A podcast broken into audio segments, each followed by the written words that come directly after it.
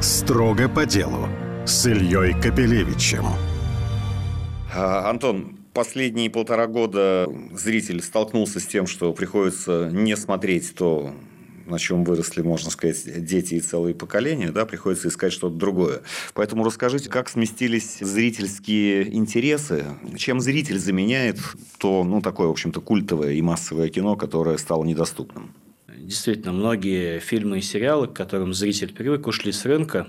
Были определенные опасения, когда это произошло, что будет большой зрительский отток из легальных онлайн-кинотеатров в пиратские сервисы, потому что на пиратских сервисах, конечно же, эти фильмы и сериалы остались, но этого не произошло.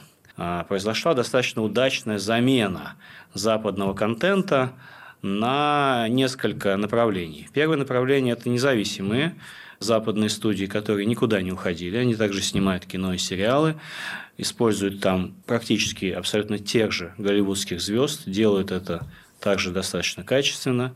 Количество таких релизов, конечно, меньше, чем мы привыкли, но тем не менее западный контент не полностью исчез с российского рынка, даже в легальном поле. И свежий западный контент, он Джон Уик 4 а, и другие фильмы появляются периодически. Поэтому какие-то новинки выходят. Но это не те блокбастеры, о которых говорит весь свет, а, соответственно, и смотрит весь свет. То есть, это уже такой штучный продукт. Да, это штучный продукт. Конечно, это не весь спектр того, что производит Голливуд. Но на этом фоне вот та образовавшаяся э, некоторая пустота, она достаточно быстро начала заполняться другими э, направлениями. Первое направление – это, конечно, российский контент. Дело в том, что отрасль онлайн-кинотеатров уже достаточно активно готовилась, конечно, не к, не к уходу западных игроков, а к очень жесткой конкуренции. Поэтому наращивала, эта отрасль наращивала в значительной степени производство собственного контента, фильмов и сериалов. Так в 2022 году уже было произведено более 100 оригинальных проектов на те онлайн-кинотеатры, которые присутствуют на рынке. В 2023 году объем производства еще наращивался.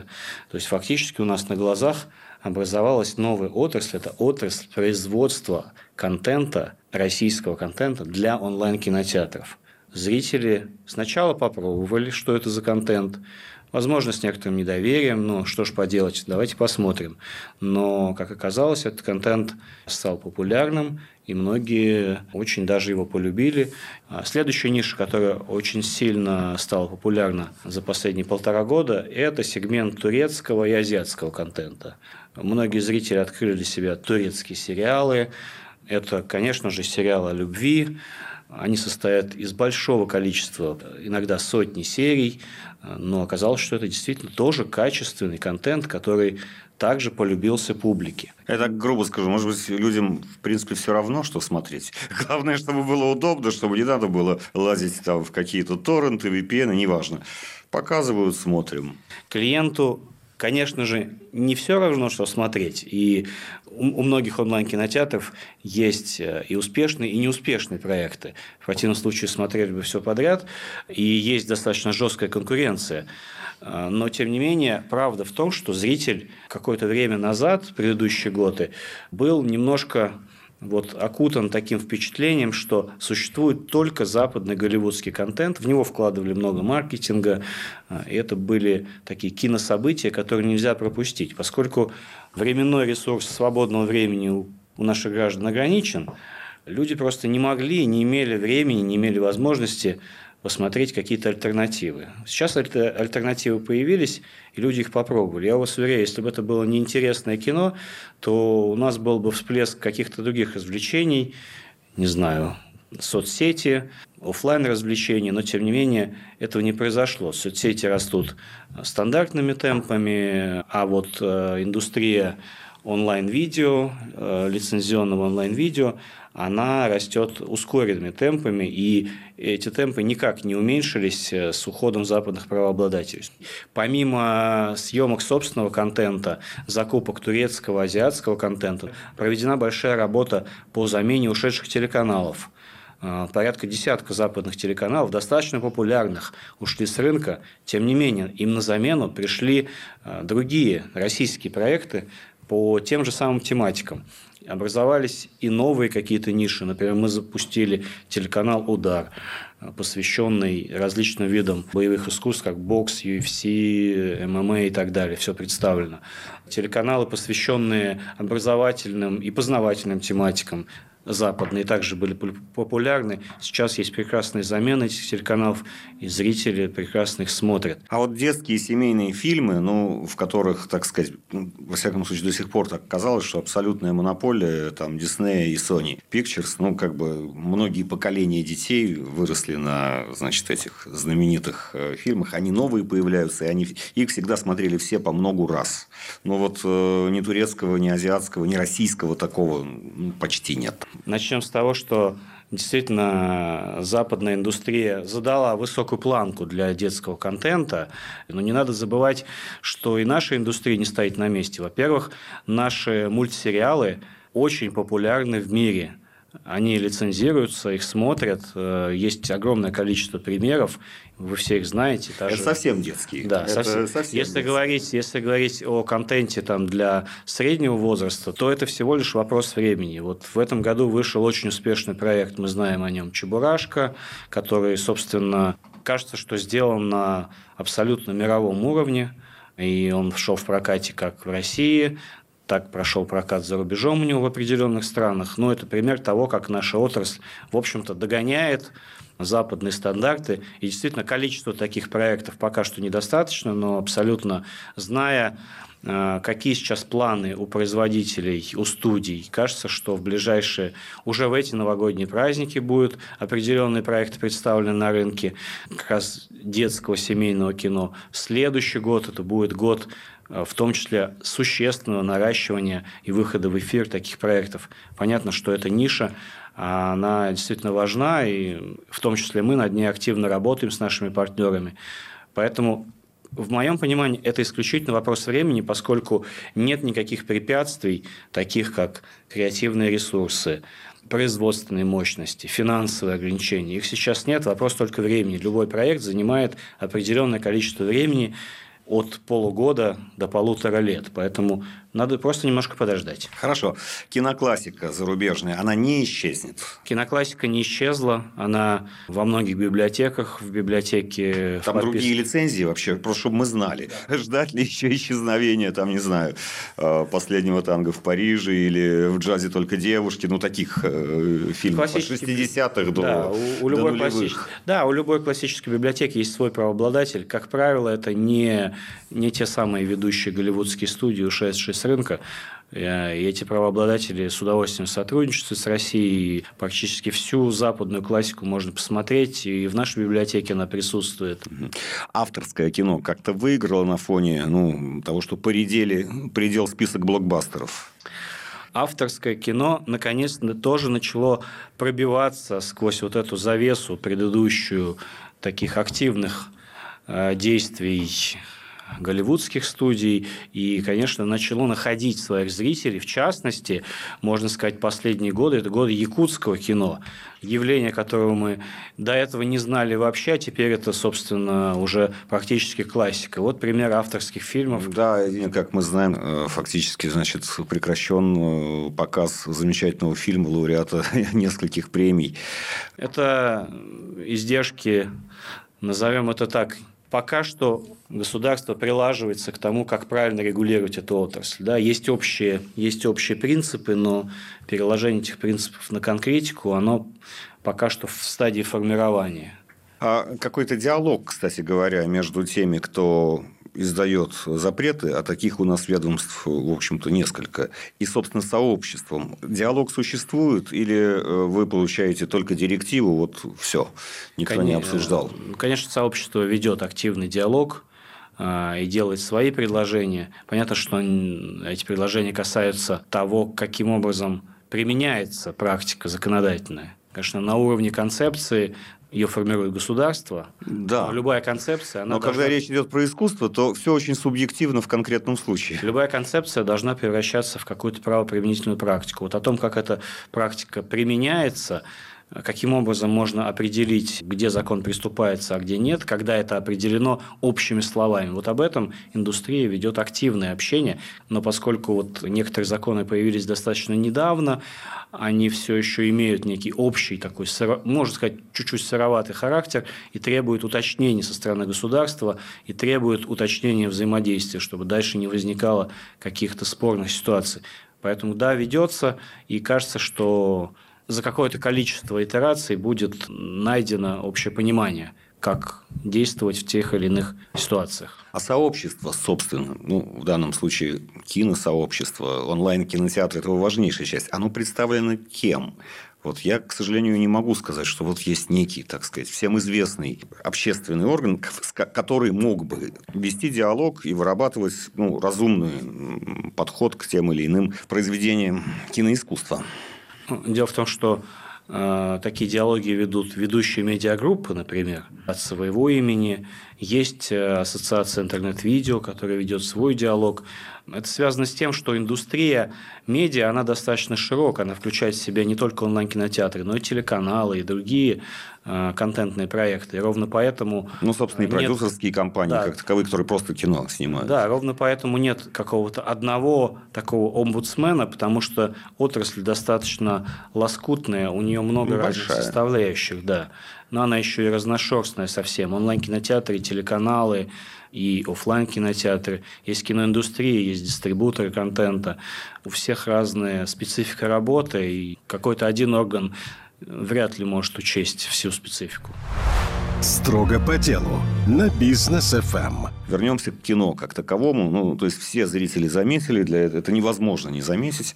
Всплеск съемок российских сериалов, все онлайн-кинотеатры, все телеканалы продолжают это делать. Мы прекрасно знаем, что там мы тоже в медиасфере работаем, какой спрос. В общем, не хватает ни сценаристов, ни кинооператоров, ни особенно ассистентов операторов, ну и так далее, и так далее. Долго ли так будет продолжаться? Сколько денег на это тратится? Потому что все-таки онлайн-кинотеатры – это не гостелерадио, это частные бизнес-структуры. Всплеск популярности онлайн-кинотеатров привел к тому, что количество производимого контента в какой-то момент превысило производственные мощности в стране. Был такой момент. Сейчас эти проблемы системно решаются, то есть все больше людей обучается э, техническим профессиям. Есть действительно дефицит креативных кадров, сценаристов. В данном случае эта проблема также решается на уровне каких-то эксклюзивных партнерств. Вот мы, например, заключили эксклюзивное соглашение с нашим новым акционером НМГ, в рамках которого мы вместе производим контент, Винк финансирует, структура НМГ, в частности НМГ студия, производит для нас этот контент, и в данном случае мы несем взаимные обязательства как по качеству, так и по количеству контента, который мы со своей стороны заказываем, финансируем, а наши партнеры производят. И в этом смысле легче планировать и производственные мощности, и кадры, и так далее. То есть, если пару лет назад это все-таки был для рынка хаотичный процесс, не было понятно, сколько проектов э, появится на рынке, сколько нужно нанимать людей. Э, сейчас это стал более управляемый и прогнозируемый процесс, и в связи с этим начинается более системное планирование именно отрасли по производству контента для онлайн-кинотеатров. Сколько сейчас стоит одна серия качественного сериала? Сериалы для онлайн-кинотеатров в базовой версии стоит несколько дороже, чем для телеканалов. Это все-таки другой формат. И здесь цены начинаются, наверное, от 15 миллионов за серию. Это такой, можно сказать, нижний предел. Есть очень дорогие сериалы, очень дорого это 40-50 миллионов за серию. Обычно сериал это 8 серий. То есть порядок цен там от 120 до 400 с лишним миллионов за сериал. При этом цена не всегда говорит о том, что тот или иной сериал будет популярен, но тем не менее цена зачастую зависит от технических условий. Там, если ты снимаешь какие-то сложные сцены или какую-то историческую реконструкцию или очень много какой-то графики спецэффектов, конечно, это будет дороже. А если это сериал ситком, основанный на креативной идее, и все снимается в одном в комнате. Да, конечно, это может стоить дороже, и не факт, что... Но там актеры. Там, Но там, там звезды, да. да. Поэтому порядок такой. 15 миллионов за серию такой наверное, нижний, но разумный предел. Все, что выше, 20-30, это уже должно быть оправдано либо кастом звездами, либо фактурой съемок. А бизнес-планом это должно быть оправдано. Сейчас очень быстро стало запускаться очень много сериалов. То есть, у нас как бы почти из ничего, ну, не из ничего, но из такого очень такого небольшого сравнительно кинопроизводства, вдруг оно там в геометрической прогрессии выросло. И все соревнуются. И много у нас онлайн-кинотеатров, больше, чем во многих других даже более крупных там, странах мира. Решение приходится принимать, исходя из чего. Ведь это же не билеты будут проданы в кинотеатре. Это, в общем-то, просто расчет на увеличение числа подписчиков. А вложить в это нужно, ну, если это 8 серий, в среднем по 25, да, 120-150 миллионов рублей в каждый. Как это происходит вот в таком взрывном и быстром темпе? Исходя из чего? Действительно, в России сейчас нет недостатков в количестве онлайн-кинотеатров, их много. У каждого своя бизнес-модель. Кто-то продает подписки, кто-то в большей степени продает свои подписки через другие онлайн-кинотеатры, которые являются агрегаторы, как, например, Винк является продавцом там, пяти, контентом пяти онлайн-кинотеатров. При этом все производят контент. Насколько экономически оправдано производство того или иного контента, ну, конечно, при начале производства рассчитывается некий бизнес-план того, что этот контент принесет, принесет ли он подписчиков, или он будет продан всем остальным. Другие онлайн-кинотеатры, конечно. Э, и в целом насколько мне известно, бизнес-модели всех онлайн-кинотеатров строятся на том, чтобы в совокупности принести окупаемость. Опять же, эта окупаемость может быть построена на разных источниках дохода. Это может быть подписки, когда сам клиент тебе платит, это может быть B2B дистрибуция, дистрибуция в другие онлайн-кинотеатры, в кинопрокат, на телеканалы. И надо не забывать, что некоторые онлайн-кинотеатры работают по принципу экосистем. Это значит, что они аллоцируют на себя часть выручки, которую эта система зарабатывает. Соответственно, это не совсем прямая модель монетизации. Но, тем не менее, естественно... Ну, это в системах Яндекса и Сбера, соответственно, там кино. Да, в некоторых, да, да, где идет... Э, в пакете с большим количеством других э, У нас, да. Ну, я скажу, что и у Винк есть экосистемные продукты. У нас есть совместный продукт с Теле2, кинотариф, где клиент платит только за сим-карту и получает доступ как к базовым телеком-сервисам, минутам, гигабайтам, так и к подписке Винк, но фактически дополнительно он ее не оплачивает. И дальше у нас есть какое-то разделение доходов. Тем не менее, э, в любом случае все онлайн-кинотеатры считают свою экономику. Насколько... Они успевают это делать. Потому что все-таки ведь кино, э, как говорится, как любой креативный бизнес, может быть, все прекрасно выглядеть на старте, но не выстрелить в результате. И даже это приходится запрограммировать, что... Расчет, да, вы а правы. Мы как бы очень быстро прыгнули, как говорится, продю... режиссер стоит столько, сколько заработал его прошлый фильм. А у нас этого прошлого, грубо говоря, пока еще и нет. Уточню, расчет экономики каждого проекта не означает, что каждый проект достигает этих плановых показателей. И, конечно, в целом на медийном рынке есть понимание, что ты рискуешь. И нет стопроцентной математической модели, в которую можно загрузить сценарий, актеров, твои затраты на маркетинг и получить результат, сколько ты заработаешь с этого. Это отчасти функция той ситуации, которая будет на рынке в настоящий момент. Это неопределенность с качеством того продукта, который тебе снимут. Даже прекрасный сценарий можно испортить, и даже не очень хороший сценарий можно вытянуть за счет звездных актеров. Поэтому, конечно же, определенные проекты даже с хорошими ожиданиями могут провалиться. Так же, как и могут выстрелить те проекты, на которые мы не делали особой ставки ставки, может быть, не вкладывали много денег. У нас масса таких примеров, особенно совместных с телеканалами, где мы покупали проекты, например, посвященные какой-то военной тематике. Для нас это были э, просто сезонные закупки под 9 мая, например. Но эти проекты таким образом выстреливали, что эффективность их в разы выше, чем каких-то супердорогих блокбастеров или триллеров, э, в которые были вложены сотни миллионов рублей. Поэтому это все-таки это достаточно рисковый бизнес, в котором нужно иметь холодный расчет, но при этом понимать, что в какие-то моменты ты рискуешь. Никто не может предсказать судьбу того или иного проекта на очень ранней стадии его развития. Ну, окончательное решение, допустим, вот запустить, это в любом случае для каждого онлайн-кинотеатра это дорогостоящие проекты, их по нескольку в год. Вы принимаете решение, директора принимают решение или как? Это, мне кажется, такая большая личная ответственность, деньги большие. А чем вы руководствовались, если вас спросит акционер? Несмотря на то, что отрасль рисковая, в ней есть определенные правила, следуя которым можно э, с большей степенью вероятностью сделать успешные проекты, чем неуспешные. И первое, это, конечно, необходимо смотреть на те жанры, э, которые сейчас популярны, на тот актерский состав, на того режиссера. Обязательно нужно, чтобы команда сценаристов, команда редакторов в онлайн-кинотеатре, прочитал сценарий от и до. То есть это большая подготовительная работа. От того, насколько эта подготовительная работа качественно проведена, сильно зависит успех того или иного проекта. Решение принимает, не, конечно, не один человек единолично. Существуют специальные экспертные группы, в которые входят представители и наших партнеров, которые занимаются производством, и наши аналитики, которые считают предыдущие успехи и неуспехи и пытаются найти какие-то взаимосвязи, и финансисты, финансисты, которые, собственно, рассчитывают бизнес-кейс. А, но, конечно, достаточно большое влияние а, здесь оказывают те эксперты высокого уровня, которые могут отличить из двух проектов, которые по формальным признакам похожи друг на друга, все-таки могут выбрать, какой из них будет шедевром, а какой, собственно, провалится в прокате.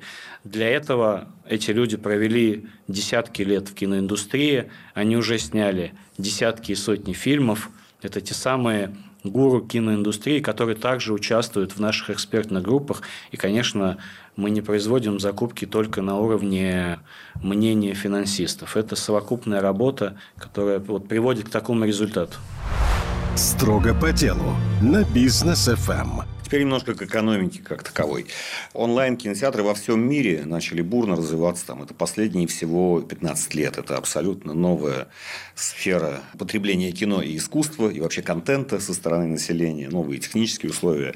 И как во многих новых отраслях, не только у нас. Там еще пару лет назад, не могу сказать точно как сейчас, но Netflix был операционно убыточным так же, как и Facebook был операционно убыточным долгое время, акционеры вкладывали все новые и новые деньги, э, рассчитывая на рост, а не на то, что э, операционно уже в этом году, так сказать, эти затраты начнут покрываться. Также и у нас. У нас много онлайн-кинотеатров, но не так много людей. Netflix делает продукцию на весь мир мы все-таки делаем продукцию, мы либо покупаем, или уже теперь не покупаем, так сказать, их продукцию, либо делаем свою, которая все-таки ограничена нашим не очень маленьким, но и не глобальным все-таки рынком. Как вы думаете, столько онлайн-кинотеатров при таком количестве населения, при такой его платежеспособности, они в перспективе выживут? Ну, онлайн-кинотеатры действительно взлетели в популярности быстрее, чем успели себя монетизировать до такой степени – чтобы стать прибыльными на уровне отрасли. То есть есть прибыльные компании э, или операционные безубыточные, скажем так. Есть компании, которые до сих пор находятся в минусе, э, но в целом ощущение, что сейчас затраты отрасли несколько выше, чем выручку, которую получает отрасль.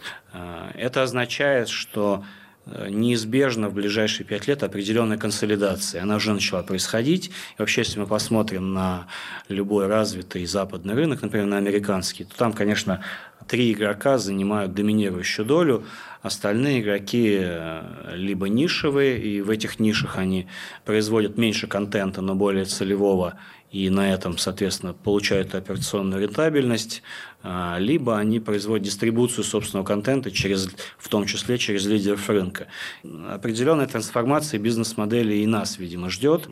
В каком виде и когда это произойдет, зависит от многих факторов, в том числе от того, насколько инвесторы готовы финансировать убыточные онлайн-кинотеатры, У Винг такой проблемы нет, мы прибыльный онлайн-кинотеатр. Да, вы показали прибыль, ну, да. по-моему, первый раз. Ну, вообще-то у вас и история одна из самых коротких. Еще. Мы показали прибыль сразу после выделения из материнской компании, да, но у нас бизнес-модель достаточно устойчивая, поскольку мы являемся гибридным сервисом. Как я уже говорил, мы и онлайн-кинотеатр, и оператор платного ТВ в одном флаконе, в одном сервисе, и ровно поэтому мы выдерживаем достаточно высокую рентабельность, высокую длительность жизни клиентов. Но если говорить о таком классическом онлайн-кинотеатре, который только предоставляет возможность посмотреть кино и сериалы, там экономика несколько хуже. Но, как я уже сказал, это означает, что определенная консолидация рынка неизбежна.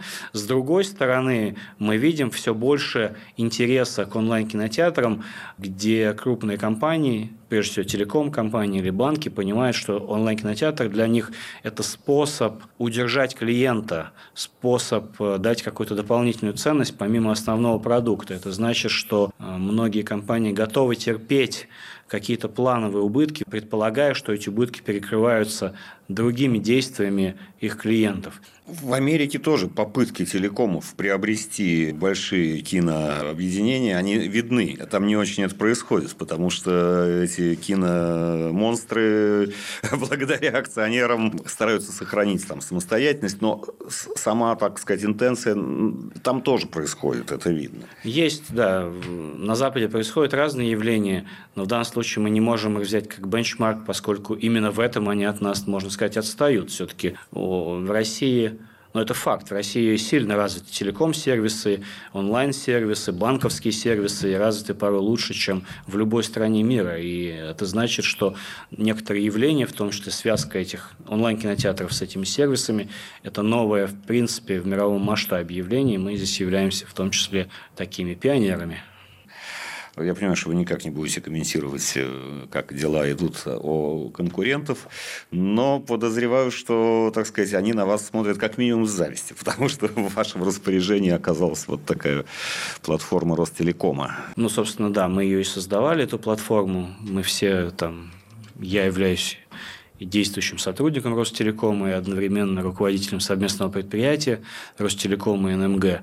Тем не менее, у наших конкурентов есть масса других преимуществ. Они раньше, чем Винк, э, начали производить собственный контент, и, очевидно, у, у них до сих пор больше опыта в этом направлении. Но мы быстро учимся и стараемся этот недостаток закрыть. Ну, тогда в заключении, что из, собственно, кинопродукции, ну, сериальной продукции Винк вы лично, лично для себя порекомендуйте своим там, друзьям, близким и знакомым. И свеж... почему, да.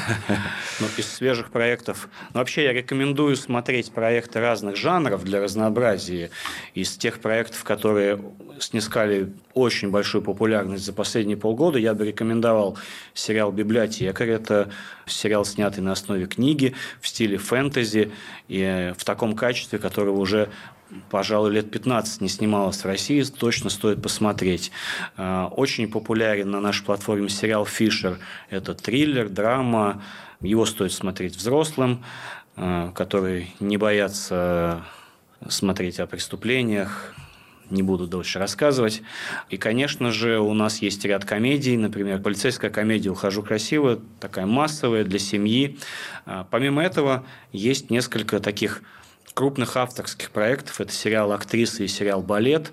Это такие монументальные произведения, но они посвящены, собственно, не совсем индустрии актерской или балетной. Это драмы. Да, драматургия, да, драма. А не новинки. Что вам больше всего понравилось за прошедший год в этом жанре? У конкурентов? Что больше всего понравилось у конкурентов? Вам лично, как зрителю, если, вы, если у вас вообще есть время смотреть? Мы очень внимательно следим за нашими конкурентами. И даже смотрите не, не только результаты, но и сам продукт, да? Конечно. Ну, я бы, наверное, точно рекомендовал посмотреть сериал «Эпидемия». Он давно снят. Угу. Он в том числе в какой-то момент выходил на Netflix, но он снят российским онлайн-кинотеатром. Например, из тех, что снимали наши конкуренты, это не очень свежая, это старая работа, несколько лет назад ей, но как минимум его стоит всем посмотреть. Спасибо. Строго по делу на бизнес FM.